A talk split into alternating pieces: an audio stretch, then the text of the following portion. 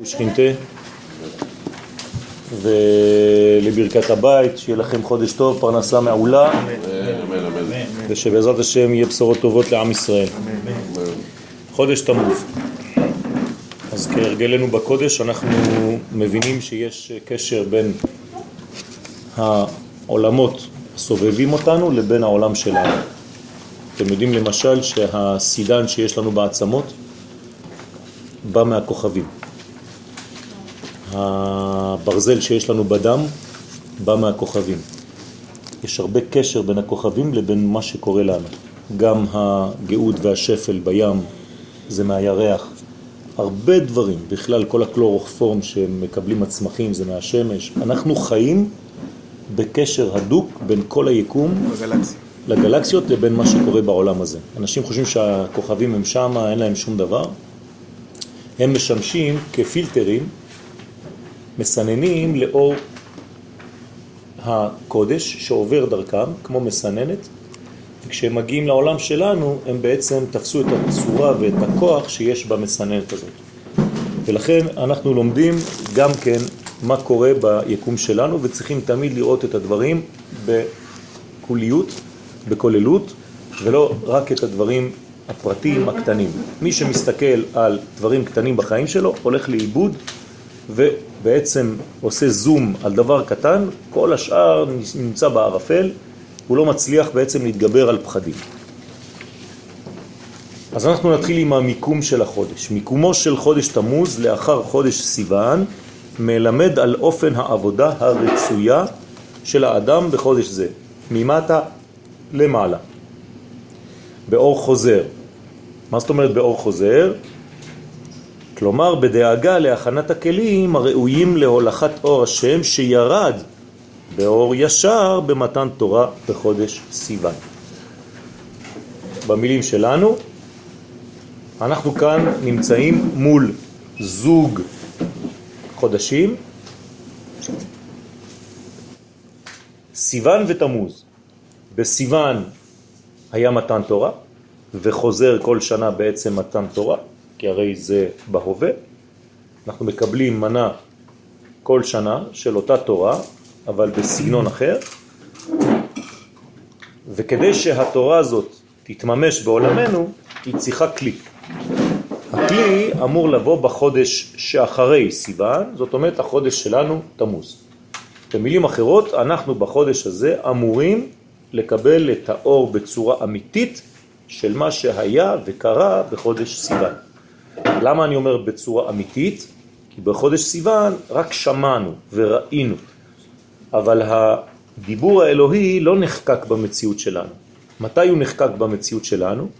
בחודש תמוז, שהרי היינו אמורים לקבל את הלוחות, נכון? זאת אומרת שהלוחות, מה זה? זו חקיקה של דבר השם שהיה בדיבור, במחשבה, בראייה, במציאות החומרית. זאת אומרת שיש קשר, חריטה של הדיבור האינסופי בתוך חומר. זה מה שאנחנו רוצים וזו המגמה של בריאת העולם. במילים שאנחנו אמרנו עכשיו, אנחנו בעצם זכר ונקבה, חודש סיוון הוא זכר, הוא מתן תורה ממעלה למטה, חודש תמוז הוא ממטה למעלה ולכן ההוויה בו הפוכה. זאת אומרת שאנחנו אמורים בחודש הזה להיות כלים, כולנו, לעמול ולעבוד כמו, כאילו היינו בנות. במילים אחרות, להיות כלים לקבלת האור שירד עלינו בחודש שעבר. חודש סיוון ותמוז, אז אני מסביר את זה עכשיו במילים, פועלים כבני זוג. והם דומים בזה לחודשי ניסן ואייר. ראינו בן זוג אחר, בן ניסן אייר. נכון? מה קרה בניסן? גאולה ממעלה למטה. מה קרה בחודש שאחריו? אייר.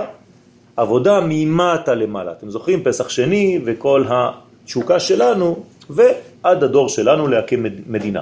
זה הכל ממטה למעלה. אז הכל מתחיל ממעלה למטה, זה האור הישר, והאור החוזר הוא הכלי, והוא תמיד ממטה למעלה. כמובן שאני אומר מעלה ומטה, מטה ומעלה, אין כיוונים, זה רק להמחיש את הדברים בשבילנו, כי אנחנו מדברים כבני אדם. אין שום כיוונים, אנחנו לא עולים לשום מקום, ושום דבר לא יורד. אלא דברים של השפעה ודברים שיכולת לאחוז ולקבל את אותה השפעה. בסדר? אז הקבלה היא נוקבית והנתינה היא מצד הזכר. אותו דבר בחודשים שלנו, סיוון ותמוז, סיוון הוא הזכר ותמוז הוא נקבה, חודש של נקבה. נקבה, כשאין לה זכר, מה קורה לה?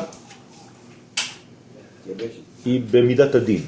היא נקראת, נמצאת במצב של דינים. זאת אומרת שהפונקציה של הגבר ביחס לאשתו זה למתק אותה. אם הוא לא ממתק את אשתו, מכמה סיבות, או שהיא מסרבת, או שהוא לא יודע, היא נשארת יבשה חס ושלום, כי אין לה מעצמה שום דבר, אלא מה שהוא כן רוצה להעביר אליה.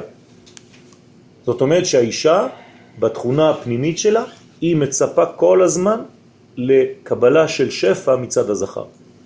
החודש הזה, כל כולו נקבה אחת גדולה, ואנחנו בחודש הזה מחכים לחקיקה, להתלבשות בחומר של כל מה שהיה בעולם הרוחני בחודש שעבר במתן תורה. סיוון הוא חודש זכרי ביחס לתמוז המיוחז לצד הנוקבי, שבמערכת הזוגית הזאת. רובד הכלל שהיה גנוז בחודש סיוון, במתן תורה ראינו את הדברים בכללות, מתלבש עכשיו בחודש שלנו בפרטים, כלומר במידות המתוקנות של האדם המופיעים אותו בחודש תמוז. כלומר, מתי באמת מקבלים את התורה? בחודש תמוז, למרות שהיא ניתנה בחודש סיוון. זה שהיא ניתנה זה לא מספיק, אנחנו צריכים גם לקבל, ולכן קראנו לחג, חג השבועות, זמן מתן תורה, והיינו אמורים לקרוא לחג שאין אותו היום, מתי? ב-17 בתמוז היה אמור להיות חג של קבלת התורה. אלא שמה קרה באותו יום? במקום לקבל את הלוחות עשינו עגל, את עגל הזהב. ולכן כשמשה ירד כדי לתת לנו את דבר השם החקוק בחומר, אנחנו היינו במשבר, ובמקום להפוך את זה ליום חג, זה הפך חז ושלום ליום של צער. לפי זה יוצא שחודש תמוז מסוגל בתכונה הפנימית שלו, כן? מששת ימי בראשית, להכלת הערכים הגדולים שהופיעו במתן תורה במציאות חיינו. מיקומם של שני החודשים, סיוון ותמוז, הוא שלישי ורביעי. ועובדה זו מזכירה לנו את העניין המובא בגמרא במסכת שבת, גומל דלים, ג' ד'. זאת אומרת שמי גומל, חודש סיוון, ומי הוא הדל? חודש תמוז. למה קוראים לו דל? כי הוא נקבה, ואמרנו הנקבה היא נקראת מלכות דלה וענייה, שאין לה מעצמה שום דבר, אלא מה שהיא מקבלת מבעלה. שלפי זה חודש תמוז הוא בחינה ד', כלומר קוראים לזה בקבלה בחינה רביעית, בחינה ד', מלכות, שהיא סוד המלכות הנקראת דלה וענייה, דלת לה מגרמה כלום. זה החודש שלנו, חודש תמוז. וחודש סיוון הוא כמובן המשפיע בה את אור השם מכוח מתן תורה. אז יש לנו מתן תורה וקבלת התורה, ככה היה אמור להיות. ואם נתייחס לכל הסדר הזה מבחינה רחבה יותר, הרי שמדובר כאן בהשפעת העולמות שהם שלושה, ג' אצילות, בריאה ויצירה, על עולם העשייה שהוא בעצם חודש תמוז. זאת אומרת שאני עכשיו עוד מוסיף רובד, חודש תמוז מקביל לעולם העשייה. זאת אומרת, זה עולם שאמור, שוב פעם אני חוזר על הדבר הזה, כי הוא חשוב מאוד לחקיקת דבר השם במציאות של החיים שלנו כאן. איפה הם הלוחות? אני לא מדבר על לוחות האבן, אלא על לוחות של האבא שממשיך בבן. אבן זה אב ובן. אל תקרא בנייך אלא בונייך. במילים פשוטות, בחודש הזה אני אמור לחקוק את התורה העליונה, האינסופית, בחומר החיים שלי, על לוחות ליבי, על לוחות המציאות שלי. והוא סוד גומל דלים. בסדר? אז הגומל זה הגימל, דלים זה החודש הרביעי.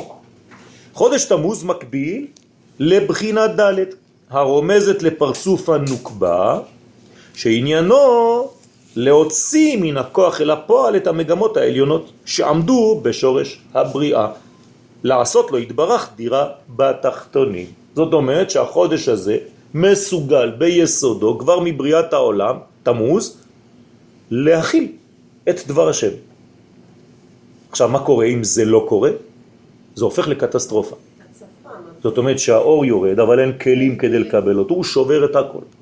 וזה חורבן בית המקדש, וזה כל מה שקרה. אבל אפשר בהקשר הזה לשאול, למה הסדר הוא שקודם מגיע השפע מהסיוון ורק אחר כך הכלי, התמוז? זה לא שהוא, האור תמיד נמצא, אז אנחנו אומרים שהוא יורד. יורד זאת אומרת שיש לו פוטנציאל לגילוי. מתי? בחודש סיוון. אבל מתי, מתי באמת יתפוס אותו? הרי הכל נמצא כבר פה. בוא נגיד שהפעם הראשונה שאור השם הופיע בעולמנו זה היה בסיוון. אבל מתי אתה יכול בפעם הראשונה בהיסטוריה באמת לקלוט אותו? בתמוז. זה לא קרה. זה היה אמור לקרות. למה זה היה אמור לקרות? כי החודש הזה מסוגל לזה. כלומר, זה לא סתם שהקדוש ברוך הוא חקק שמשה רבנו ירד באותו יום ב-17 בתמוז. זה היה אמור להיות יום של חג גדול מאוד, של גמר התיקון. אבל לא ידענו, כלומר היו שתי מצלמות, אחת על משה רבנו למעלה, שמקבל לוחות, ואחת מצלמה למטה עושים את העגל.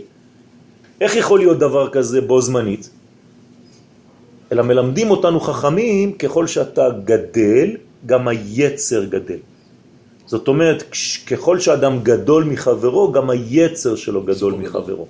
ולכן דווקא כשאתה עולה במדרגה, דע לך שאתה עלול יותר לחטוא. אם ראית תלמיד חכם שעבר עבירה בלילה, אל תהרהר אחריו. למה?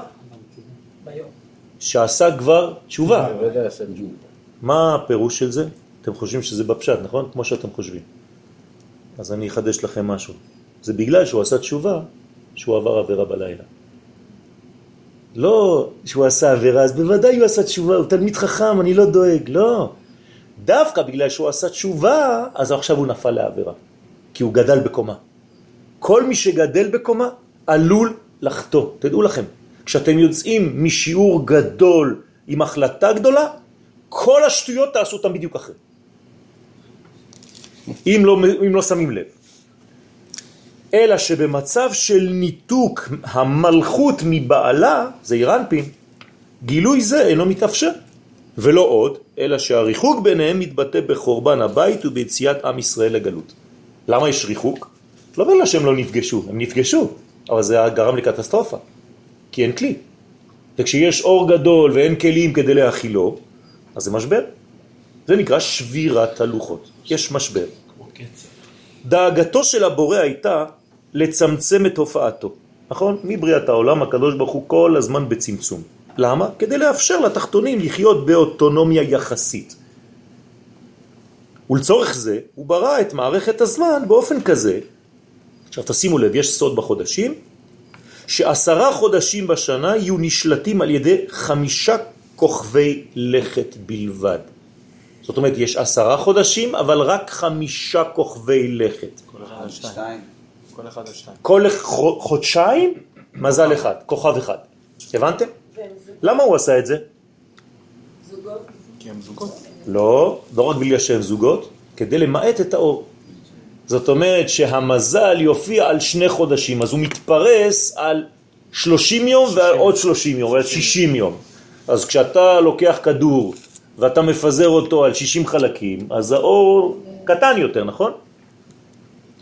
אז הנה הם, שבתאי, צדק, מאדים, נוגה וכוכב.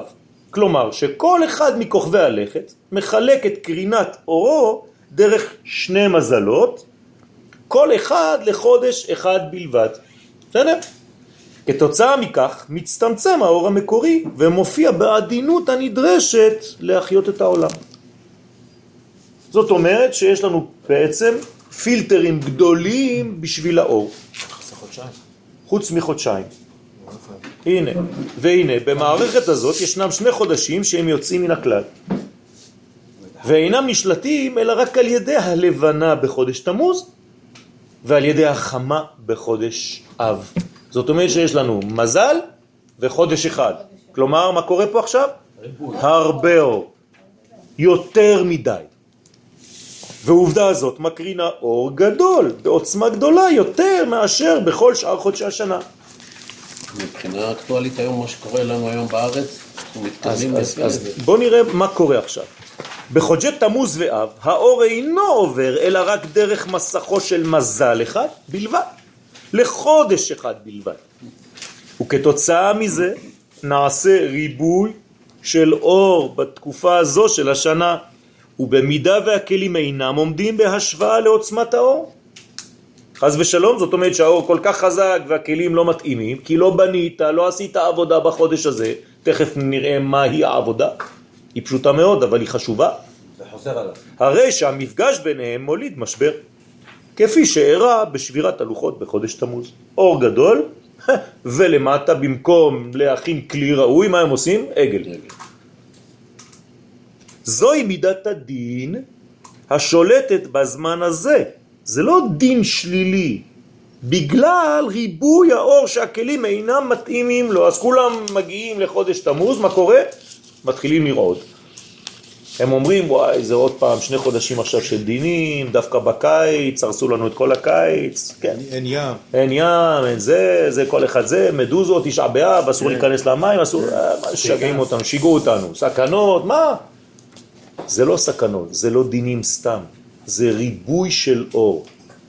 עכשיו, אפשר להפוך את זה למצב בריא וכיפי? בטח. כן, זה תלוי בנו. איך? שהכלים שלנו יהיו יותר יותר חזקים, יותר איתנים, כדי שנכיל את האור הזה ולא נתפוצץ. זאת אומרת שאם אתה חלש בכלים שלך ואותו אור עוצמתי מגיע, אז הוא פשוט קורע אותך. וזה מה שקורה חס ושלום בעולם בחודשים האלה. אז מה כן צריך לעשות? להרחיב את עצמנו, להרחיב את הכלים שלנו. אז הנתינה לא תלויה במקבל בכלל? מה? הנתינה לא תלויה במקבל? יפה. היא נמצאת, אבל המקבל רק מגלה אותה.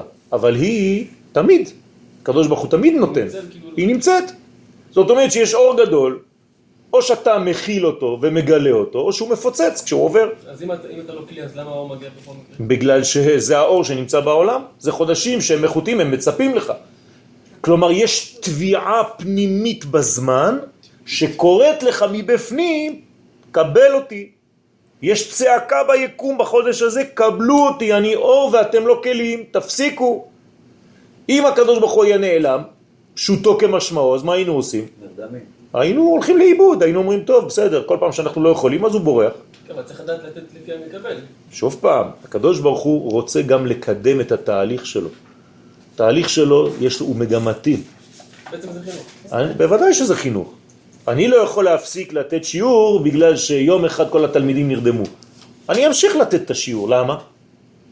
כדי לתבוע מהם להיות מקבלים בפעם הבאה ולהיות ערניים יותר. בוודאי, אם, אם, בוודאי, כל קיץ יש מלחמות, למה? כי עוד פעם הכלים האלה. עכשיו, איך זה מתבטא? בצורה של דינים.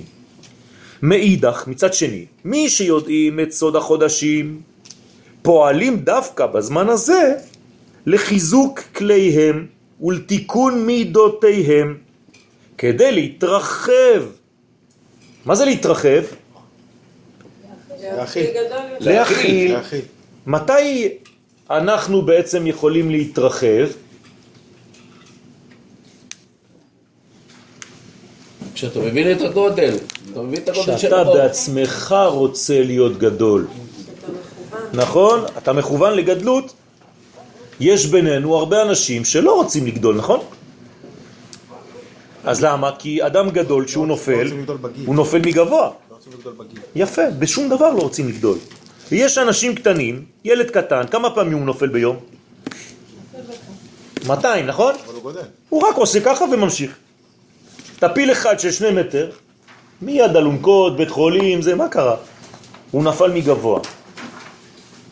זאת אומרת שיש כאן בעיה.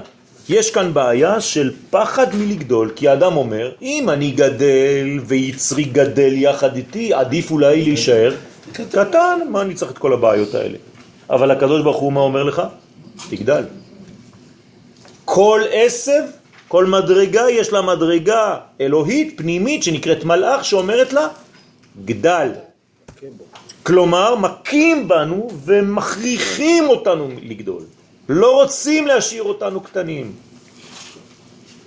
זאת התשובה. ממילא, כשאתה גדל, גם היצר שלך גדול יותר. לכן אנשים שיש להם יצר הרע גדול, זה בגלל שהם בפוטנציאל גדול מאוד. פשוט צריך לנווט אותו לכיוון טוב. זה לא צריך להבהיל אף אחד. לא קרה כלום, זה בסדר גמור. נכון שזה מפחיד, כי אתה אומר, וואלה, אני עושה דברים שאסור לעשות, אבל אני... איך נפלתי לזה?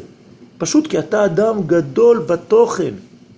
מי עושה את השטויות הכי גדולות בעולם? עם ישראל. אבל הוא יכול לעשות גם את הדברים הכי גדולים בעולם.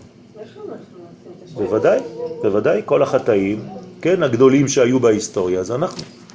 בגלל שלא היינו מסוגלים לקבל את התורה, בגלל שלא היינו מסוגלים להיכנס לארץ ישראל, דחינו את כל הגאולה כי בשביל כולם. כי רק אנחנו היינו רואים יפה, ראויים לזה. יפה. מה זה החטאים הגדולים? זה מה שאמרתי עכשיו. עכשיו אמרתי את שניהם. העגל. כן, כן, כן, חוסר כניסתנו לארץ ישראל, חטא המרגלים, חטא העגל, כל זה, זה חטאים גדולים מאוד, שמה? שמעכבים את תהליך הגאולה. והיום ממשיכים גם, זה חטאים שבין אדם למקום. גם בין אדם לחברו אנחנו יכולים לחטוא. הרי חורבן בית המקדש היה בגלל שנאת חינם, הכל התחיל מבן זה מדרגות גדולות מאוד, וזה אינטנסיבי ועוצמתי יותר כשמדובר בין בני יהודים, בין שני יהודים. יותר מקפידים עלינו. בוודאי, העוצמה היא גדולה אם יותר. נסתכל על אומות העולם, היו שם חטאים בין אדם לחברו בקנה מידה הרבה יותר. זה לא מגיע לקרסול שלנו, זה כלום, שום דבר. זה לא, זה, זה לא מגיע לא- למה לא שאנחנו מסוגלים. כי אנחנו מתקנים את עצמנו, כי אנחנו כל הזמן שולטים, וכשאנחנו לא שולטים אנחנו נופלים.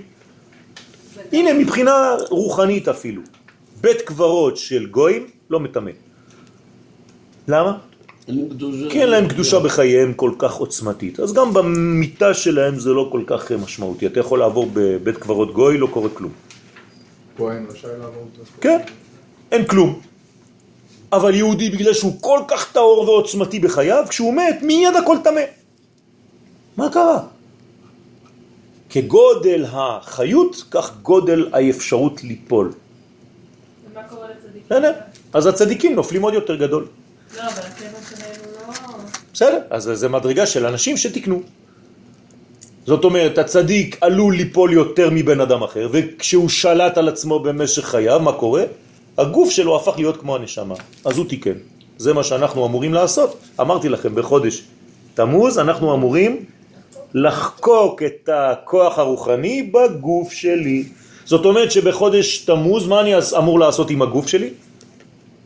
להיות איתו מדויק. לא- להפסיק לא לעשות איתו שטויות, לחשוב שהוא צעצוע, ולתת לו את הגובה של הנשמה שלי. ואם אני חי עם הגוף שלי בגובה נשמתי, אז אני הופך להיות בעצם אור אחד. אז הגוף לא ברוגז עם עצמו. יפה. אז אין כבר ברוגז, אין כבר נפילות, אין כבר שום דבר, וזה גמר התיקון. זאת אומרת שהנפש והזמן כבר מחוברים. כמה כיוונים יש בעולם? שש. כמה מידות יש בזמן? שבע, נכון? איזה אותיות זה? ו', ז'. זהו, נגמר. תם, ו', ז', תמוז. נגמר. ו', ז' נגמרו. זה חודש תמוז. אין כבר מה לעשות, גמר התיקון. עכשיו, אם אתה מגיע בחודש תמוז עם כל העוצמה הזאת, מה קורה אחר כך? אתה נכנס שמונה. לאבא, אב. זה האבא של כל החודשים, נגמר. במקום תשעה באב, תשועה באב. נגמר הסיפור. ומתי? בתשיעי, שהוא יסוד דאבא בקבלה, היסוד של האבא. כלומר, פגם הברית. אין יותר פגם הברית. גיד הנשה, אתה לא שוכח שום דבר, אין נשייה, ואתה הולך לכיוון של בניין, זהו, נגמר הסיכון. כל התיקון כבר נגמר. לכן צריך להתרחב ולגדול למימדי האור. במילים אחרות, בחודש תמוז מגיע אור גדול, אז או שאני בורח ממנו, או שאני צריך לגדול למימדי האור. סליחה, לא מסתדר לי עם- ספירת העומר. מה קורה בספירת העומר? זה מדרגה אחרת, אמרתי. מקודם היה זוג אחר. איזה זוג? ניסן אייר. עכשיו אני כבר בסיוון. סיוון תמוז, עוד זוג. כל שני חודשים יש לי מערכת זוגית כזאת של זכר ונקבה. אז אני צריך לבנות מחדש, זה לא פעם אחת בשנה. אני כל הזמן מתחדש. והדבר הזה אני יכול להקטין לך את זה לכל יום, ולכמה שעות בכל יום שיש זכר ונקבה באותו יום. עכשיו, צריך להתגד... להתגדל, להתרחב למימדי האור הנמצא ביקום. הרחבה זו מרחיבה את הדעת והשפע העליון יכול לזרום בצורה רציפה. והוא מביא איתו את השפע ואת הברכה. זאת אומרת, במקום להביא מידת הדין ונזק, מה הוא מביא? אור גדול, אבל עכשיו יש כלים. אם הכלים הם בסדר, אז האור כבר לא יוצא מהכלים, לא מפוצץ אותם. להפך, יש לך אפשרות לעשות דברים גדולים. רכב עם מנוע חזק מאוד, שאתה נוהג עליו בשקט. לא כיף? תענוג, נכון? אבל רכב חלש מאוד עם מנוע קטן. הוא כל הזמן, "אה", כאילו אתה בש... מהקמה שאתה בשלושים. ככה זה אותו דבר. כלומר, אם יש לי עוצמות חזקות, אני לא צריך בכלל להפעיל כוח, אני רק... הכל זורם. הכל זורם. זה בדיוק העניין כאן. ומכאן שחודש תמוז מוכן ביסודו, זה מה שאני רוצה להדגיש בשיעור הזה, בעזרת השם, לחקיקת הרעיון האלוהי בחומר המציאות התחתונה. זה הדבר הכי חשוב, תצאו רק עם זה. והוא סוד, והמכתב, מכתב אלוהים, חרוט על הלוחות. אני רוצה חריטה. איפה הלוחות? אני עכשיו הלוח, אתה הלוח. זאת אומרת, בחודש הזה אנחנו צריכים חרוט, ואומרים לנו חז"ל, אל תקרא חרוט אלא חירות ממה? ממלאך המוות שהוא יצר הרע, שהוא צפוני, שהוא מה שאתם רוצים, יש לו הרבה שמות. זאת אומרת, בחודש הזה אתה יכול להתפטר טוטלית ממה? לא רק מהיצר הרע, היצר הרע האולטימטיבי, מה זה? המוות. זאת אומרת שהחודש הזה אמור להיות נצח. נצח, לסיים את המוות מן העולם. וזה מה שהקדוש ברוך הוא ציפה. בילה המוות לנצח, באותו יום, אם לא היו חוטאים בעגל. נשמת, סליחה? טעות- אחת כזאת היא... כן, כן, כן, כן, זה, זה, זה דברים גדולים מאוד.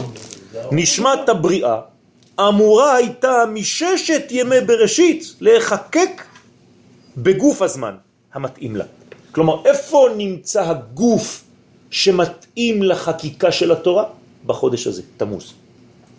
חודש תמוז נוצר לכתחילה כדי לקלוט את ערכי הנצח, כן, ולחרות אותם בחיים.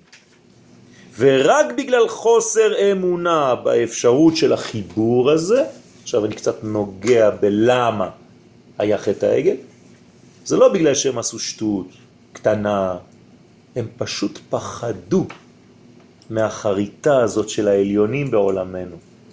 כי מה זה אומר לך אם אתה מביא את העליונים והם נחרטים בחיים שלך? שאתה עכשיו כל החיים שלך אתה חייב לחיות לפי הגובה הזה.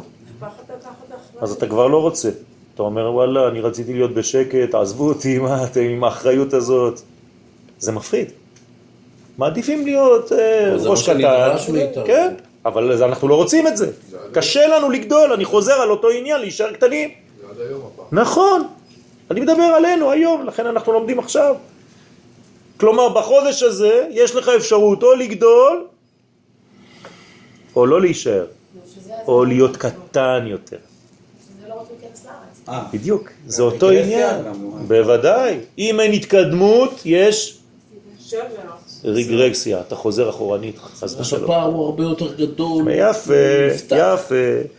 נוצרה מציאות הפוכה של משבר בעקבות חטא העגל. מה זה עגל בעולמות? זה נפש, נכון? זה מדרגה נמוכה. והקדוש ברוך הוא נותן למשה תורה, מה זה? חיה, יחידה. יורדים לעולם הזה ואתה בעיגולים עושה שטויות. אתה במדרגה של נפש, לא עושה כלום. הניתוק בין השמיים לארץ זה ניתוק בערכים, אבל החיבור נעשה בכל זאת ומפוצץ. אבל אתה לא רוצה. חשף את החלל הפנוי, ברגע שאתה לא רוצה, אז זה לא הולך לאיבוד. אתה גורם בחוסר הרצון שלך לחלל פנוי חז ושלום, לריק, לוואקום, שהזמין אליו את כל ההשפעות הזרות ואת כל המשברים שיופיעו בחיי האומה ובחיי פרטיה עד סוף כל הדורות. במילים אחרות נוצר חלל בחודש תמוז שחז ושלום אם אנחנו לא משלימים את החלל הזה באור אז זה חלל גדול שקולט את כל חז ושלום הזבל שיש ביקום. אפשר להגיד את זה הפוך, זה שאין ריק בעולם. יפה. הכלי לא נכון, אפשר- לכן אמרתי, ברגע שאתה גורם לריק, הוא מיד מתמלא במשהו אחר. במילים אחרות, אין ריק. אבל או שהוא מלא בקדושה, או שבאופן אוטומטי הוא מתמלא במקום אחר. בסדר? חודש תמוז קשור ללבנה, ולמזל סרטן. הלבנה עצמה נבראה על ידי האות תו. נכון, אנחנו יודעים שהקדוש ברוך הוא ברא את העולם, ככה מלמד אותנו ספר היצירה, רק באותיות. הכל זה אותיות. ברוך שאמר והיה העולם. האות תו היא זו שבראה את הלבנה. שאלו אותי איך? איך הקשר? לא יודע. לא יודע. אני רק יודע דבר אחד, האות תו זו האחרונה שבאלף בית, והלבנה היא המלכות, היא האחרונה שבמזלות, ולכן יש הקבלה ביניהם. בסדר? ומזל סרטן נברא על ידי האות ח'. מה זה האות ח'? ו' ז', אתם זוכרים? כן, נכון? ב- בונים את הח' בו' ז'. זאת אומרת שיש כאן בעצם מדרגה של פחד, ח' ות'. מה זה ח' ות' בעברית? ח', כלומר פחד, לא החטאה בט', כן? חת. היעדר האור, עכשיו, זה יכול להיות גם חיות. זה ב- ב- ב- בתנאי שמשלימים את זה, בינתיים זה חת. היעדר האור שנגרם בגלל חוסר התאמת הכלים אליו, מופיע ברמז בצורת צירופו של החודש. למה השם מופיע הפוך? ה' ו' ה' י' במקום י' כו' כ'? ממש הפוך. זאת אומרת שבחודש הזה יש העדר גדול של אור, למה? כי אין לך כלים לקלוט אותו, אבל הוא ישנו. ואם הוא ישנו ואין כלים, מה קורה?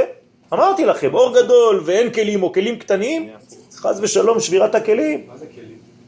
כלים זה תיקון המידות של האדם, וכמה מידות יש לנו לתקן? שבע.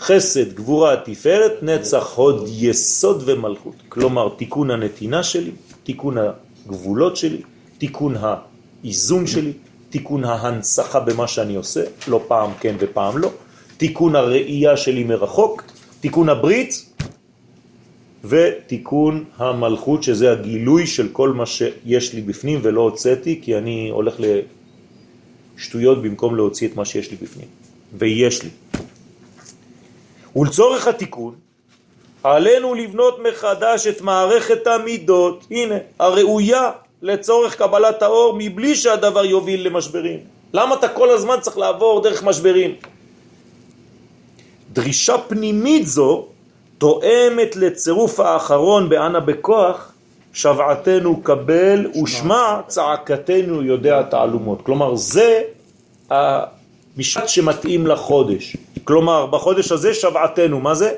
תפילה. זה יותר מתפילה. זה, זה זעקה פנימית, נכון? שבעה. קבל, אנחנו מבקשים ממנו קבלה, כלומר כי אנחנו בעצם, אם אני דורש ממנו לקבל, אז מה זה אומר? שגם אני מקבל. ושמע, זעקתנו, יודע תעלומות. מה זה יודע תעלומות? אתה יודע שאני לא עושה את הדברים בכוונה, אתה יודע את הסוד הפנימי שהרצון שלי הוא לתקן. אני לא מצליח עד היום, אבל לאט לאט אני נבנה מחדש ובונה את המערכת שלי בצורה נכונה.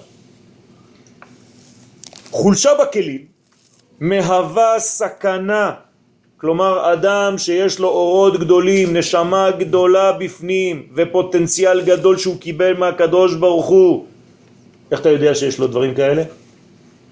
כי הוא סובל הרבה. כי הוא כל הזמן נופל. ביצר הרע, בדברים, בחולשות, בכל מיני דברים. למה? יש לו אור גדול, והוא לא מספיק, מספיק בנה את הכלים שלו. לכן הוא נופל. אז לכן חולשה בכלים, זה חולשה בכלים, זה מהווה סכנה ועדיף בשלב זה להצפין את הכלים. כפי שכתוב ברמז בתורה, ותצפנהו שלושה ירחים. כלומר, היה אור גדול, ועם ישראל לא היה מוכן לגאולה, אז מה עשו עם משה רבנו שהוא הגואל? מחביאים אותו. מתי מחביאים אותו? שלושה ירחים. זה לא מה שאתם חושבים. כאילו אמא שלו הייתה בהיריון, אז בחודש השישי הלכה להסתתר עד שהוא נולד. לא. אומר הזוהר הקדוש שמשה רבנו גואלם של ישראל הוצפן בשלושה חודשים ידועים בשנה אשר בהם ריבוי האור יכול להזיק למי שאין את הכלים אצלו החזקים ויציבים דיים תמוז, אב וטבת זה החודשים, כן אם האור כל כך גדול, למה אין אה, חגים שיכולים לקלוט את האור? יפה מאוד, היה אמור להיות חג לפני שהגעת דיברנו על זה כלומר 17 בתמוז היה אמור להיות חג קבלת התורה ונגיד בטבת. מה? אז אותו דבר. מה אתה עושה בטבת היום? צם, נכון? תשים לב לכל הדברים שהיום הפכו לצום, מה יקרה להם בעתיד, אומר הנביא? יהיו לימים טובים, לשמחה והכל, למה? זה לא משנה. היום שנמצא בתוך חודש, הוא בעצם מרמז על כל הכוח של החודש שמרוכז ביום אחד. כן, ה' באייר, זה כל החודש? יום העצמאות. לא, זה יום אחד. מה זה אומר לי? שחודש אייר מסוגל לזה, ושם יש לי תמצית. אותו דבר פה. ב-17 בתמוז, כלומר בטוב לחודש תמוז, היינו אמורים להגיע לטוב המוחלט. זה יגיע.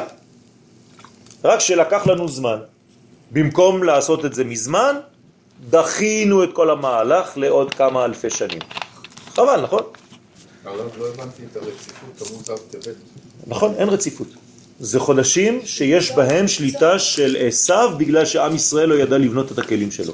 וברגע שהעם ישראל יבנה את הכלים שלו מחדש, יחזור האור לעם ישראל. ההצפנה של משה לא הייתה שלושה חודשים רצופים? לא, זה מה שאמרתי מקודם. אל תחשבו שהיא הייתה בחודש השישי והיא הלכה להתחבא שלושה חודשים. זה הסוד של הזוהר.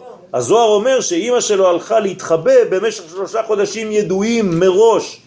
למה? כי שם אין מספיק כלים לאור שמופיע בהם. כלומר, בחודשים תמוז, אב וטבת יש אור עצום, ואם אתה לא שם לב, אז האור הזה חז ושלום מפוצץ. אז מה אני צריך לעשות בחודשים האלה? להרחיב את הכלים שלי עוד יותר, לרצות עוד יותר, לגדול עוד יותר, לרצות אבל אז אתה לגדול. אומר שהנפילה גדולה. לא, אם אני מקבל את האור אין כבר נפילה.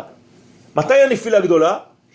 כשאין כלי כדי לה, להשיג את האור, אז אומרים לך, רגע, רגע, אני דן אותך לפי מה? לפי מה דנים אותנו? אני רוצה לשאול אתכם שאלה. לא, לא, לא לפי מעשה, מסוגל. יפה מאוד, לפי הפוטנציאל שלנו. כלומר, אתה דן אריה כשהוא טורף אה, חתול? לא, כי זה הטבע שלו, נכון? אבל אני יכול לדון בן אדם שיתנהג כמו חיה. על מה אני דן אותו? שהוא בן אדם. כלומר, על הפער הזה של מה שהוא לפי מה שהוא עושה. בין המעשה. יפה. אבל זה לא המעשה, זה הפוטנציאל עצמו שהוא המדד.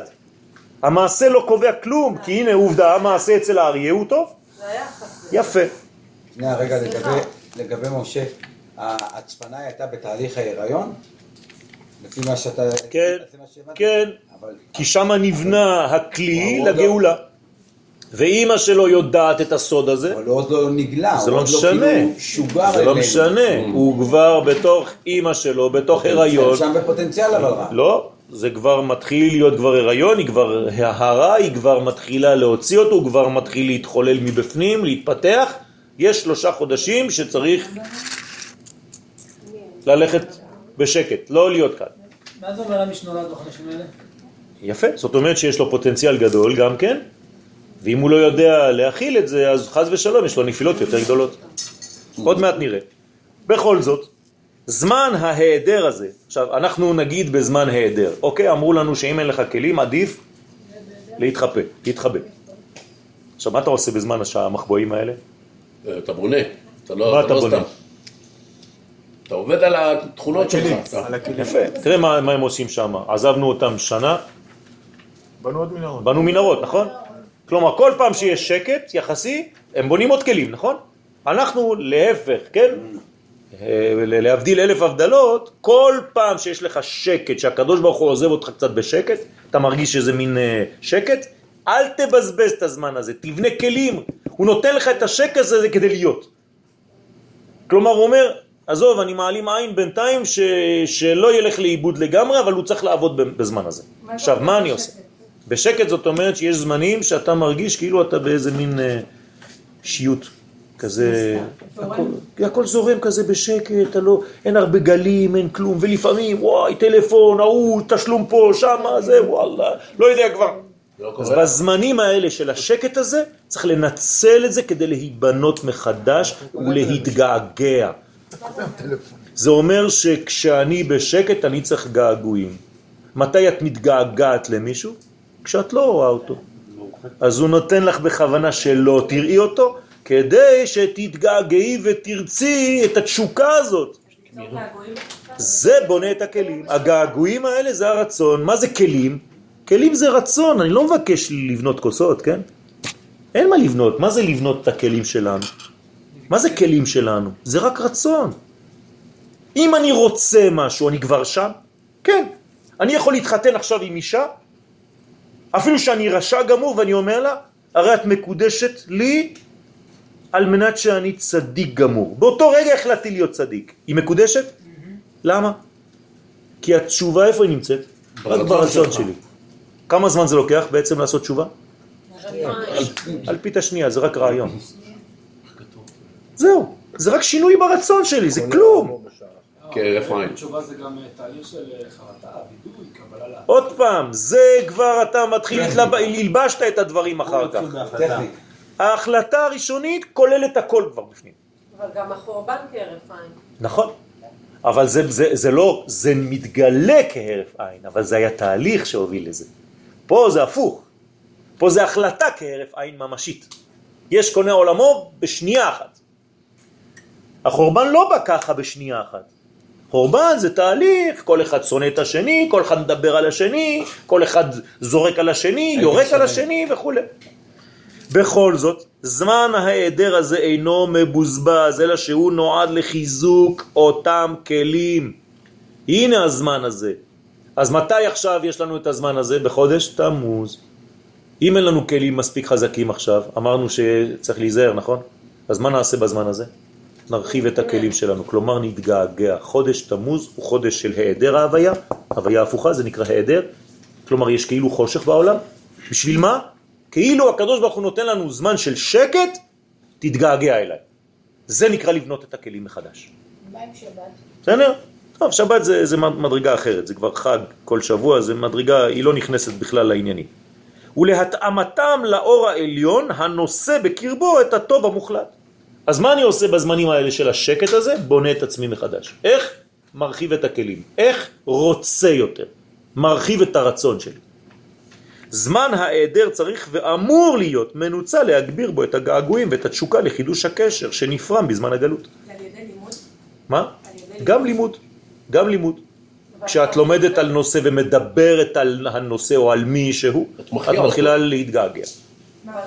נכון? מה זה להתגעגע? זה לגעת בלי לגעת. גע, גע.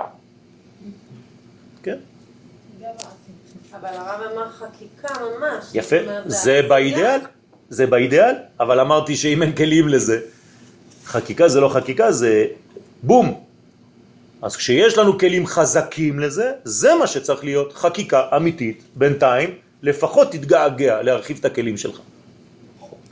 חכמי הסוד מלמדים שמזל סרטן בא ללמד על אופן העבודה המתאים לחודש תמוז, שהרי פירושן של אותיות המזל סרטן מורות על הסרת הטינה. מה זה סרטן? להסיר את הטינה מהלב. מה זה טינה? הטינה היא תחושה רגשית שלילית הנובעת בעיקר מן השנאה ומן הקנאה. אתה שונא אנשים, אתה מקנא בהם, אתה, יש לך טינה, כן? מתכון לסרטן? מה? מתכון לסרטן? בוודאי, עוד מעט, עוד מעט נדבר על זה. הטינה גורמת צער וסבל ותסכול, הטינה דוחה את השמחה מן האדם, והוא הגורם העיקרי לחוסר יציבותם של הכלים שאינם מתאימים לתכונת האור ואינם מסוגלים לקולטו באופן רצוי. עבודת האדם בחודש תמוז צריכה להתרכז בסילוק הטינה, הנה העבודה של החודש, המולידה מחלות נפשיות, חננאל, שהופכות בבוא הזמן גם למחלות גופניות חז ושלום, וחורבן בית המקדש הוא דוגמה מוחשית לאותה מחלה ברובד הכלל. כלומר, מה זה חורבן בית המקדש? סרטן, חז ושלום. מה היה הפינה שהיו לרגלים בעצם? הטינה, טינה לארץ ישראל, דיבה, הוצאת דיבה על הארץ, הוצאת דיבה על מלכות, הוצאת דיבה על הקדוש ברוך הוא, כי חזק הוא ממנו. מה זה באיזה הקשר? בהקשר שהקדוש ברוך הוא לא מסוגל לטפל בעולמו. אם אתה אומר לקדוש ברוך הוא, אפילו אתה לא יכול להיכנס לפה כי זה כל כך מלא בענקים, מה זה אומר? קדוש ברוך הוא, אתה קטנצ'יק, חשבתי שאתה אלוהים גדול, אתה לא יכול כלום, עזוב, נו, בוא נשאר במדבר, עדיף. אפילו הוא לא יכול להוציא כליו משם, ככה אומר רש"י, חס ושלום. קראו להם נשיאי מדבר. עכשיו תשימו לב, בואו ניגש לחיה. סרטן, ראיתם פעם סרטן? איך הוא הולך? כל הזמן לצדדים, נכון? אף פעם לא ישר, לא קדימה ולא אחורה. הסרטן מצטיין בהליכתו לצדדים. הוא אינו יודע יושר. עכשיו, כשאתה הולך לצד, תנסה ללכת לצד, מה קורה? נופל. אין רציפות, נכון? אתה כל הזמן חייב לעצור ולעשות עוד צעד. הדבר מבליט את היעדר הרציפות שבחייו. על היעדר, כן? אין רציפות בחיים. המובילה את האדם שלא הסיר את הטינה מעליו לחוסר זרימה רציפה של אור השם דרכו. לכן הוא כל הזמן הולך לצדדים. הוא לא ישר. חכמי הסוד מוסיפים שהעצבות המופיעה בחודש תמוז, חז ושלום, כשלא מבינים את החודש הזה ונופלים שם כשהכלים נשברים, עלולה להכניס את האדם לקבוצת הסיכון של מי שחולים במחלת הסרטן. חז ושלום. אני אוסיף לכם מה עוד שקורה- משהו. שקורה בתאים. אומרים חכמי הקבלה שכל מי שחולה במחלה, לא עלינו ולא עליכם, זה מתחיל בחודש תמוז. כך אומרים חכמי הסוד. חס ושלום. הרפואה. מה? טמון כן. יפה. יפה. זאת אומרת שכל הכוח, אמרתי, מה זה רפואה? לא למות בכלל. זה הרפואה הכי גדולה. אני לא מדבר על רפואה קטנה של להבריא ממחלה. זה שטויות, זה הרופאים של היום עדיין לא... זה, אני מדבר על רופא שאומר לך, זהו, קח, תיק, לא, אתה לא מת יותר, נגמר.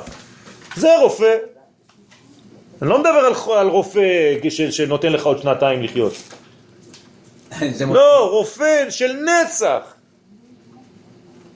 אילו היה אור השם נחקק בלוח, בלוחות הברית מבלי להישבר, היה עולמנו נכנס לעידן חדש, והמוות היה מתבטל ממציאות חיינו.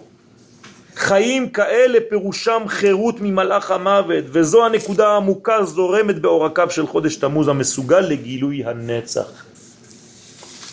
מי שמצליח להתרומם ולחיות בגובה זה, מקנה לעצמו עושר, עושר ושמחה. זה החודש הזה. כלומר, אפשר להכפיל את כל מה שיש לכם. גם בעסקים, גם בנפש, הכל תלוי בגישה הזאת לחודש. תמוז ואב מכונים עיני השנה. עכשיו אני מכניס רובד חדש. זאת אומרת, ראייה מחודשת. תפסיקו להסתכל על המציאות בעיניים שהסתכלתם עליה עוד לפני יומיים. אם אתם מסוגלים בחודש הזה לראות את החיים בצורה חדשה, כאילו יש לכם משקפיים חדשים, זה מתקן את הכל. למה? זה עיני השנה. כפי שאתה מסתכל בעיניים, ככה קולט את כל הדברים, נכון? העיניים שלנו זה מדרגה למה? החוכמה, נכון? מי שפוגם בעיניים שלו חס ושלום, הוא פוגם בחוכמתו. ולכן צריך להיזהר מאוד, זה כלים חשובים כל כך. אתם יודעים מה זה עין? אתם יודעים כמה אנשים משלמים על עין? תמוז ואב מכונים עיני השנה. פירושו של דבר הוא שהם שייכים לשלוש הספירות העליונות. זה נקרא עיניים, כתר חוכמה ובינה זה עיניים. ולמחשבה האלוהית שעמדה ביסוד הבריאה. זאת אומרת שהחודש הזה שייך לעיניים. עכשיו, אם העיניים האלה לא מתוקנים, לא מתוקנות, אז זה הופך להיות חז ושלום עין בשביל תמוז, עין בשביל אב. עיני עיני יורדה מים. כלומר, חס ושלום חודש של בכי. אסור לבכות. או לבכות משמחה, זה משהו אחר. מתי חזרו המרגלים? תשעה באב, נכון? גרמו בכייה לדורות. הנה, מתי זה היה? אב. עין שמאל, עין ימין ועין שמאל. אתה מחליט אם לבכות או לצחוק. משבר הלוחות דורש תיקון המתחיל בשינוי תפיסתנו ביחס לחיים, כלומר בראייה חדשה. עלינו להאמין, זה התיקון, גם של המרגלים וגם שלנו, שהחיבור בינינו לבין אור האינסוף אפשרי. כלומר, אנחנו כל הזמן אומרים, אה, מה זה סתם שיעורים, מה, מה לי ולכל השטויות האלה, אין סוף וזה, מה אתם כולכם תורבטים במוח? למה? כי אנחנו לא מאמינים שזה באמת קיים. זאת הבעיה שלנו, זה חוסר אמונה. שיש מי שהוא בעל הבירה פה והוא נותן את השפע והוא נותן את החיים ואת השמחה ואת הכל. ממנו הכל. תן לו לזרום. ושאסור לנו להתייאש מוודאות התיקון הזה. כי אם אתה מתייאש מזה, זאת אומרת שאין אין תכלית, אין תקווה לעולם. עם ישראל הרי זה התקווה של העולם. עד עם ישראל, עד הופעתו, העולם היה מונה את החודשים מתשרה. כלומר, לכיוון של חורף. כשעם ישראל פתאום נולד בניסן, פתאום זה האביב של כולם, אנחנו הולכים לכיוון הקיץ, הכל פורח. פריחה עולמית. זה עם ישראל, אנחנו מייצגים את האור הזה בעולם. עכשיו, אם אתה כל הזמן עם ראש של אה, תשעה באב, כמו שאומרים, אף אחד לא רוצה להתקרב אליך, אתה לא מושך בכלל. למה עם ישראל לא משך שום אומה במשך כל הגלות, כמו שכתוב בספר הכוזרי? למה אותו מלך לא רוצה ללכת עם עם ישראל? הוא אומר להם, אתם בזויים, אתם זרוקים, אף אחד לא שם, תראה איך אתה לבוש בכלל, אתה זרוק שם ב... אבל אולי זה היה קטע של הצפנה. לא, זה לא קטע של הצפנה, זה קטע של נזרקנו מארצנו. זאת הבעיה שלנו. למה? כי לא ידענו להכיל את האור הגדול הזה שיש לנו פה. יש לך דברים ביד ואתה נותן את המפתחות. זאת הבעיה שלנו, נותנים לך מתנות גדולות מאוד ואתה לא יודע איך להכיל אותם, זה כמו תפוח לוהט. אז לקחו לנו את ה... אז לוקחי, אתה זורק בעצמך, אף אחד לא לוקח מאיתנו שום דבר, אנחנו עוזבים את הכל. בסדר, שמתי בכיחה. כן. זאת אומרת, אתה עוזב את הדברים, אתה לא מסוגל לחיות בגודל, אתה פוחד מהגודל. כל פעם שיש לך דבר שהוא גדול, אתה אומר, וואו, וואי, גדול עליי, עזוב, עזוב. אנחנו יודעים לחיות בשפע? נכון, נכון. פוחדים מלהיות מאושרים. כל פעם שמגיעה לך איזה מדרגה של עושר, אתה גורם לאיזה מריבה כדי לשבור את זה. חז ושלום. זה, זה במנטליות שלנו, זה פסיכולוגי. יש הרבה נתונים בפנים, גם פחד מעין הרע, אז כל אחד גורם לעצמו שתביא איזה מכה חס ושלום לרכב, כי שלא יהיה כל כך נקי, שלא יסתכלו עליו. תן איזה מכה שם בפנים. כן, נגד עין הרע, שיהיה איזה בוניה כזאת קטנה, מעוויש כזה, זה בסדר. כן, למה? הכל ככה בחיים שלנו, אנחנו פוחדים מלהיות שלמים. כל פעם שכיף לך יומיים, וואלה, מזמן לא רבנו, אה? מה זה, זירה? הייתה שאלה? כן. המרוץ של החיים, השגרה הזאת בעצם, היא בסופו של דבר אה, די קובעת אותנו. נכון. לאי החידוש הזה. נכון. לאי העצירה. נכון, נכון. צריך באמת כאילו, עם הרצון ועם כל הרצון וכל הדברים האלה, בסופו של דבר זה כל כך קשה, כן. אתה לא יכול להתנתק מזה באמת. נכון. אתה לא אתה צריך לעלות פשוט למדרגה אחרת. איפה אין זמן? איפה יש חופש? רק בעולם שנקרא בינה. כלומר ברובד הנשמה, נכון? מתחת לבינה זה רובד הזמן. כלומר, רק בעולם הבא במרכאות, שהוא כאן בעולם הזה, כן? אבל ברו- בגובה של עולם הבא, אתה חופשי. יפה. בשביל זה צריך ללמוד פנימיות. הפנימיות הזאת חודרת בנו ועושה אותנו אנשים חירותיים יותר. זה נקרא אלמא דחירו. אז בשביל זה צריך ללמוד סוד בדור שלנו. זאת הראייה. בוודאי. זה שינוי המשקפיים שאמרתי קודם. זה עושה אותך שמח. זה, זה מדרגה אחרת לחלוטין. מי שבא ללמוד איתנו ביום חמישי בלילה, יודע שאנחנו לומדים שם על תיקוני זוהר, שזה בעצם הלימוד מונע מעיכוב הגאולה. למה אנחנו מתעכבים בגאולה השלמה?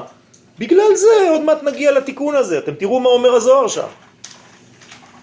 חז ושלום. אז אנשים לא מבינים, מצחיק.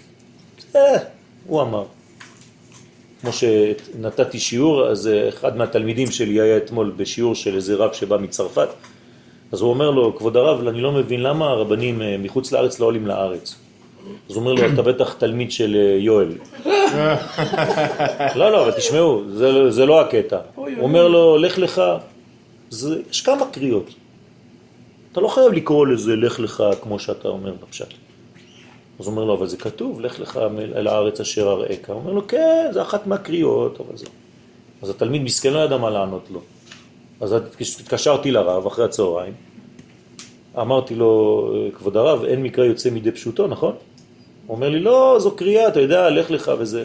אמרתי לו, כן, אז בוא נעשה הרבה קריאות כאלה. התחלתי לעשות לו רשימה של קריאות כאלה, הוא התחיל לפחד, הוא אומר לי, אה, אל תגזים. אמרתי לו, למה, זה קריאות? לא. לא תבשל גדי בחלב אמו. פעם אכלתם בשר עם החלב של אמא שלו? בחיים זה לא יקרה לכם, נכון? הוא נולד שם בארגנטינה והחלב שלו היה פה ב... מה הקשר? אתה יכול לאכול בשר וחלב, נכון? אז הוא ככה שומע בטלפון, אני שומע שקט. אחרי זה אני אומר לו, אתה רוצה שאני אמשיך? לא תבערו אש בכל מושבותיכם ביום השבת. אם אני לא יושב, זה לא מושבי, אני יוצא החוצה, אני יכול להדליק, נכון? רק במושבותי אני לא יכול. אני יכול להמשיך? או אני אומר לו עין תחת עין, מה זה? כל מי שהוריד עין מוציאים לו עין עם כפית? ועוד ועוד ועוד ועוד, התחלתי לעשות לו ככה. אז הוא אומר לי, טוב, לא רציתי, לה... אומר לו, אבל אתה מדבר עם תלמידים. אתה מפריע אותם. אתה, אתה, אתה, אתה, אתה מקלקל חינוך ארץ ישראלי. אז אם אתה נותן את השיעורים האלה לחברים שלך שלא יעלו לארץ, זאת בעיה שלך. אבל אל תבוא לקלקל פה בארץ ישראל, יש לנו מלא רבנים פה, ברוך השם. אמרתי לו תודה ולהתראות. טק. טוב, על כל פנים. בחודש תמוז הייתה יוזמה עליונה לשוב לעולמנו. הקדוש ברוך הוא החליט לשוב לעולם הזה בחודש תמוז. אז מה, הוא פספס? לא. רק עניין של זמן, זה רק מתלבש בזמן. הוא חוזר. בחודש תמוז הוא חוזר. אפילו בתמוז הזה. בעזרת השם. אלא שהיא נדחתה, אך לא בוטלה. היוזמה הזאת. כלומר, הקדוש ברוך הוא אף פעם לא מוותר על שום דבר, הוא לא ותרן. כל מי שאומר לקדוש ברוך הוא ותרן, יוותרו מעב. הוא לא מוותר, אז מה הוא עושה? פשוט דוחה את הדבר. מלביש את זה בזמן יותר ארוך, זהו. עלינו מוטלת האחריות ליישם את התיקון הזה בתקופתנו, כדי לזרז את גילוי מלכות השם בעולם במהרה בימינו אמן. אז החודש הזה, סיכום קצר, חודש של הסרת הטינה, הדבר הכי חשוב, שלא יהיה לך חז ושלום שנאה בלב למישהו. לנקות את הכל, להירפא מכל המחלות האלה, כן, ודווקא, דווקא, בגלל שזה ככה, מה יקרה? מה עלול לקרות? מלא אנשים מעצבנים. בטח, אם לא, זה לא עובד. נכון? חייב לעמוד במבחן הזה. אז להירגע, להיות בשמחה, לא להיכנס לזה ולשמור בעזרת השם על בניין, ואם הכלים עדיין לא חזקים, להתגעגע כדי לחזק אותם. בגעגועים אנחנו מחזקים את הכלים, וכשיגיע היום והכלים יהיו חזקים, הקדוש ברוך הוא, האור ייחרט בתוך הכלים האלה, ואז אנחנו כבר חיים לנצח. כן. הכלים שנדרש מעם ישראל, הוא נדרש מכלל הפרטים, או שיש עניין של איזשהו רוב מכריע, יש עניין של, של יחס כמותי? יש, יש גם וגם. יש יחס כמותי של 600 אלף, אבל זה לא מה שאתה רואה בחוץ. זאת אומרת, אם יש 600 אלף שאפילו החליטו מבפנים לדבר הזה, כתוב כמו במציאת מצרים, וידע אלוהים. אתה לא תדע, אבל הוא יודע. כלומר, אני יכול לראות אנשים ברחוב שלא נראים לי כלום, אבל מבפנים יש להם את זה, והם רוצים, והם מתגעגעים לזה, למרות שבחיים שלהם הם עדיין לא הגיעו לזה, וידע אלוהים, הוא יודע. אז החשבון הזה הוא חשבון אלוהי פנימי. ומתוך המיליונים של עם ישראל אין היום 600? יש, בעזרת השם, לכן אנחנו פה. השאלה אבל גם... חזרנו לארצנו, אנחנו כבר בתהליך גאולה, מת, מתקדם מאוד. אנחנו עכשיו בשלבים האחרונים מאוד. מה? חבר'ה, נתחיל לזה, זה... לנו, לנו. לנו. הוא מחכה שיקרה שאנחנו נגדיל את הרצון שלנו ונרצה להיות בתפקיד האמיתי של עצמנו. כל אחד בפרט ועם ישראל בכללותו. אנחנו פוחדים היום לתפוס תפקיד אה, מרכזי, אבל אנחנו עושים את זה, למה? כי זה תובע מאיתנו, אנחנו לא יכולים, בכוח דוחפים אותנו לזה. ראיתם פעם מדינה שעושה חשבונות עצמיים כל הזמן כמונו? כל הזמן ועדות על כל דבר, על כל דבר קטן אנחנו עושים ועדות ותחקירים וחיקורים, מה זה הדבר הזה? אין מדינה כזאת בעולם. אז אומרים, תראה כמה יש פה דברים. נכון, כי הכל צף, כי אנחנו כל הזמן מטפלים בהכל. ההוא גנב, אז מרימים, ההוא עשה זה, אז מרימים, אז מראים, ואז מראים, מראים, מראים, מראים, על כל הפצעים עולים. זה אומר שאנחנו בתהליך של רפואה. אבל שם מחביאים, מחביאים, מחביאים, מחביאים, הכל מלוכלך מבפנים. אז יש בזה גם טוב, לא צריך לראות את הרע. כשישעיהו הנביא נמנע להיות נביא, הקדוש ברוך הוא אומר לו, אתה בטוח שאתה רוצה להיות נביא? אתה יודע מה הם עשו למיכה? הכניסו לו אגרופים, הרסו אותו, ירקו עליו, אתה יודע מה הם עשו לעמוס? אתה יודע למה קוראים לו עמוס? כי הוא מגמגם, הוא עמוס בדיבור, לא יכול לדבר, כולם זורקים עליו אבנים. מה אתם חושבים שנביא זה בשקט? וירמיהו בכלל. מסכנים. אומר לו, אתה בטוח? אתה יודע, הבנים שלי יכניסו לך מכות בשני הלך היין, הם סרבנים, הם עקשנים, הם הכל, אומר לו, בסדר, שלח אותי. אה? אתם מבינים? אז, אז זאת אומרת שלמרות כל זה, הקדוש ברוך הוא אומר לו, את מי אשלח? אני צריך לשלוח מישהו, למה?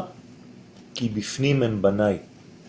התוכן שלהם אף פעם לא זז, הכל רק מבחינה חיצונית.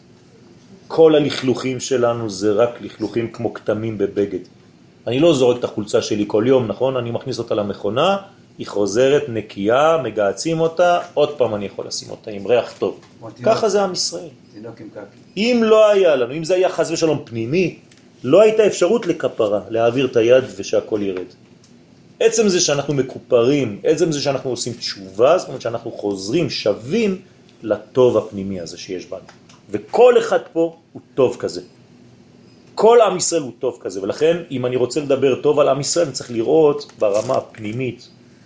אסור לי להסתכל ברמה החיצונית, כי פה אני אראה את כל הפגמים. אם לפעמים נראה שבפנימיות גם יש... אין דבר כזה. אין דבר. אין דבר כזה. אלוהי נשמה שנתת בי, טהורה. אין דבר כזה. זה רק בצלם, בלבושים החיצוניים. נכון, נכון. אז זה אומר הנביא, על הר גבוה עלי לך מבשרת ציון. אם את לא עולה על הר גבוה, כן, לא תראי שום דבר. כל מי שנולד בחודש הזה, כן. כאילו יש לו כוחות, כן, עוד יותר חזקים מהדבר הזה. זאת אומרת שיש לו כוח של אור גדול, שדורשים ממנו כלים יותר חזקים כדי לא להתמוטט. לא, כל המקום של הטינה, וזה כאילו, נכון, כן? כן, כן. זה מדרגה של, של אה, עצבנות ושל עצבות אה, יותר מדי גדולה. כי הוא, אני אגיד לך גם למה, כי הוא מאוד מאוד מאוד שלם. וכשאדם שלם הוא לא סובל דברים קטנים שהולכים אה, לא טוב. שבורים. אז הרצון לשלמות זה מין אובססיביות כזאת שמעצבנת. כן, כמו כהנים. נכון. אז ככל שהאדם רוצה להיות שלם יותר, אז כל דבר קטן מעצבן אותו. כן, אם אתה אדם זריז במחשבה, זה כמו בכביש, נכון? תמיד בעלייה לכבר יש לך איזה אחד על עשרים ככה, מסכן, אתה כבר לא יודע מה מה לעשות איתו, כן? אתה כבר זריז בראש, אתה יכול כבר לעבור ככה, מה לעשות, כן? זה, הכל ככה זה.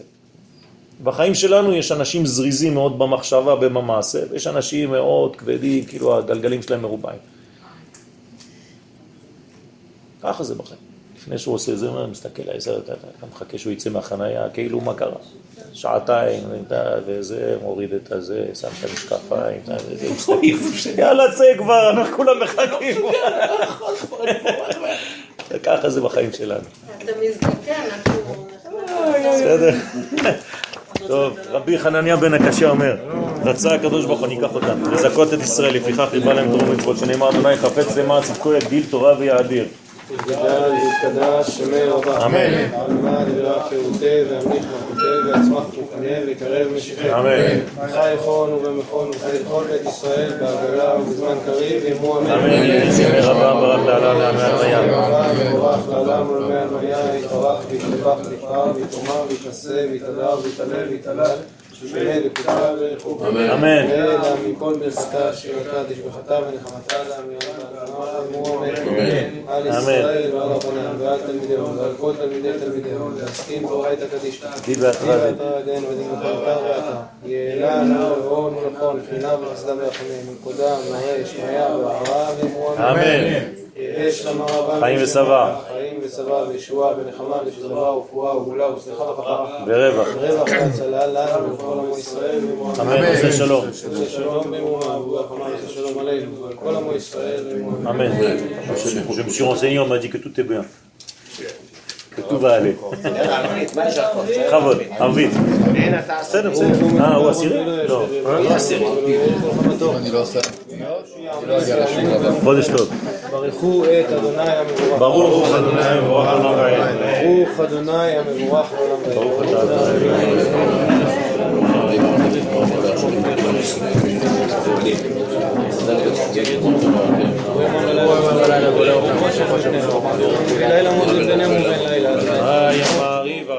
אתה אדוני המעריב הרבים.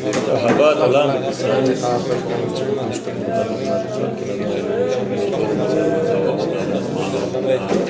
הם חיינו ברוך ממנו והם נגיע יומם ולילה ובטח לא תסור ממנו לעולמים ברוך אתה אדוני אוהב את עמו ישראל. שמע ישראל. שמע ישראל.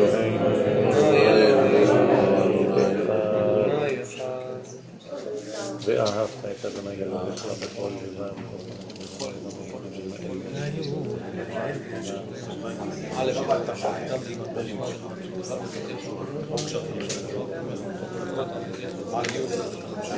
בין עיניך. בטבע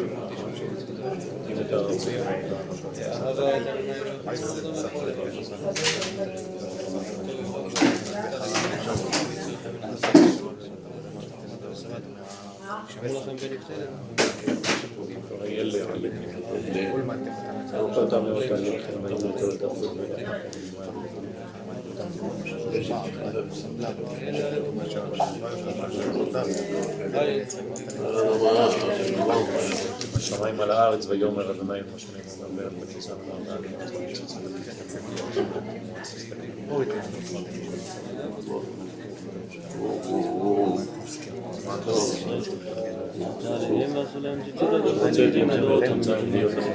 ועשו